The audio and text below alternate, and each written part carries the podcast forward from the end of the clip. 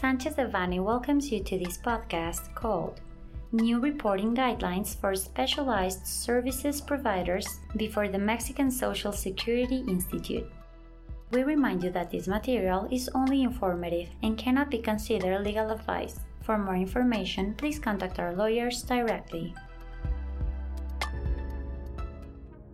On April 12, 2022, the official Gazette of the Federation published guidelines established by the Mexican Social Security Institute, IMSS, as per its acronym in Spanish, for the submission of the four monthly report for those individuals or legal entities that provide specialized services or execute specialized works in the information platform for specialized services or works contracts.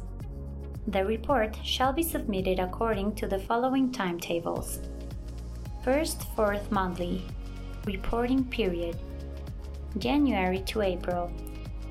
Deadline for submission May 1st to 17th. Second, fourth monthly reporting period May to August. Deadline for submission September 1st to 17th. Third, fourth monthly Reporting period September to December. Deadline for submission January 1st to 17th. The procedure must be carried out through the official IMSS platform, where you must enter with the advanced electronic signature whose digital certificate is issued by the SAT and will be attributable to its holder.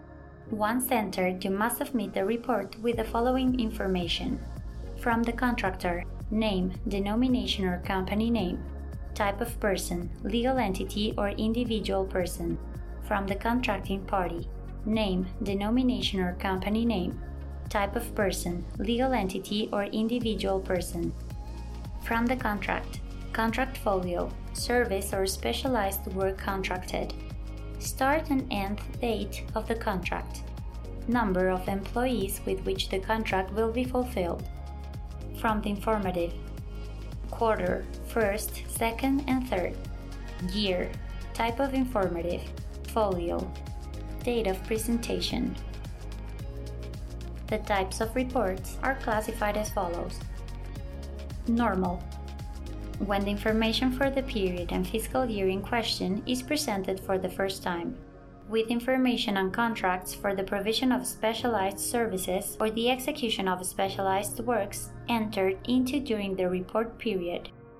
Without information, when no contracts for the provision of specialized services or execution of specialized works were entered into during the reporting period. Complementary information. When it is required to modify the information of a previously filed informative.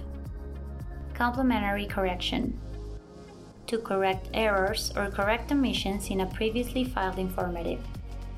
Complementary with no effect.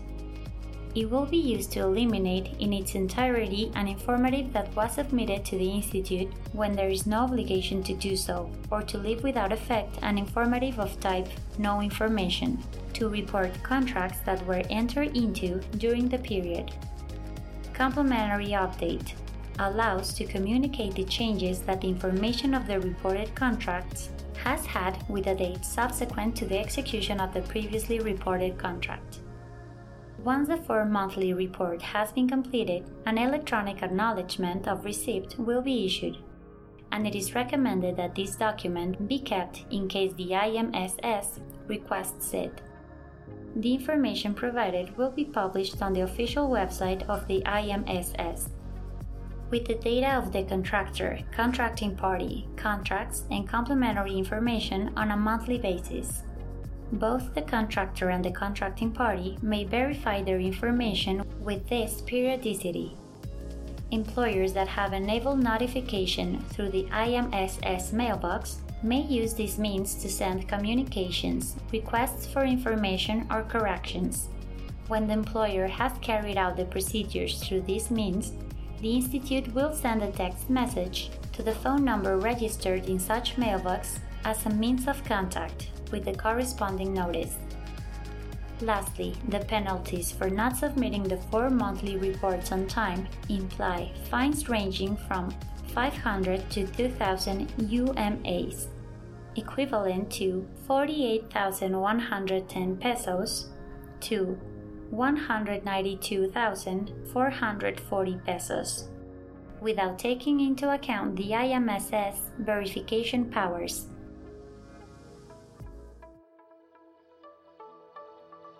This content was prepared by Alfredo Kupfer Dominguez and Francisco Garcia Lerma, members of the Labor, Social Security, and Immigration Practice Group.